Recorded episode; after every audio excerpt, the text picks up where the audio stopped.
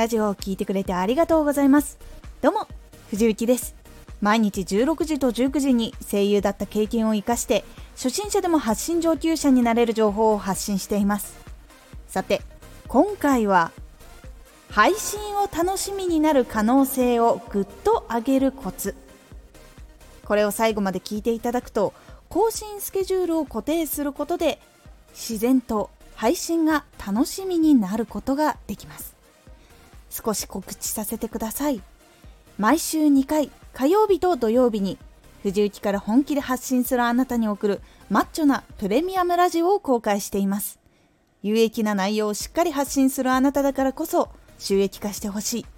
毎週2回火曜日と土曜日ぜひお聴きください。はい。更新の通知をオフにしているけれどいつもこの時間にラジオを聴くっていう習慣ができると結構聞きに来やすくなったり楽しみになったりすることが多くなります。これが分かっていなかった時の悩みがこちら。週に1回でも大丈夫なのか。ざっくりでも大丈夫なのか。まずチャンネルに行ってラジオを聴いてすごいいいなって思った時に次にどんな配信が来るのかもしくは次いつ更新なのかっていうのが気になることが多いかと思います。でもどこを探しても更新情報がなかったり実際に更新が不定期だったりするとすごく楽しみでも次が聞けないとだんだんと熱が冷めてしまったり更新に追いつけなかったりして離脱してしまうことが結構多くなってしまいます。ファンになってくれたら聞いてくれるんですが出会えないとなかなか難しいです。結構最初のうちは離れれば離れるほどやっぱすぐに忘れてしまうので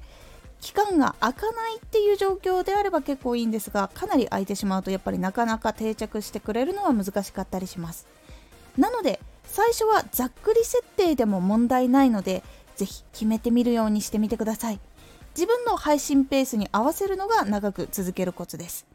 なので間が空いても更新次がいつって分かってると次この時に来ようっていう風に考えられるのでそこは期間が空いても全然大丈夫です。でざっくりでも全然大丈夫です。それを目安に聞きに来てくれるのでそこを大事にまずざっくりでも決めて書くっていうことが大事だったりします。もしくは伝える。それが決めても伝わんないとあれ次いつなんだろうっていう風に迷ってしまうのでそこは文字でもいいしラジオでもいいし伝えるようにしてみてください。スケジュールを固定することでフォロワーさんが更新時間のあたりに自然とアプリを開いてあ更新してる。よしこの人のまた聞こうっていう風になってくれる可能性がぐっと高まります。そしてラジオによっては次楽しみなんだよなって思いながらそれを開いて聞いてくれるっていうこともかなり高くなるので是非配信を楽しみになる可能性をぐっと上げるためにもざっくりでもいいので更新スケジュールを固定することをしてみてください。今回のおすすめラジオ。時間を大切にするとクオリティが上がる。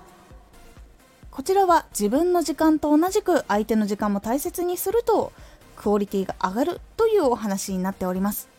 このラジオでは毎日16時と19時に声優だった経験を生かして初心者でも発信上級者になれる情報を発信していますのでフォローしてお待ちください。次回のラジオは自分を使った実験が成功方法をくれるです。こちらは自分を使った実験をすることで成功方法を導き出すことができるという感じになっておりますのでお楽しみに。Twitter もやってます。ツイッターでは活動している中で気がついたことや役に立ったことをお伝えしています。ぜひこちらもチェックしてみてね。コメントやれたいつもありがとうございます。では、また。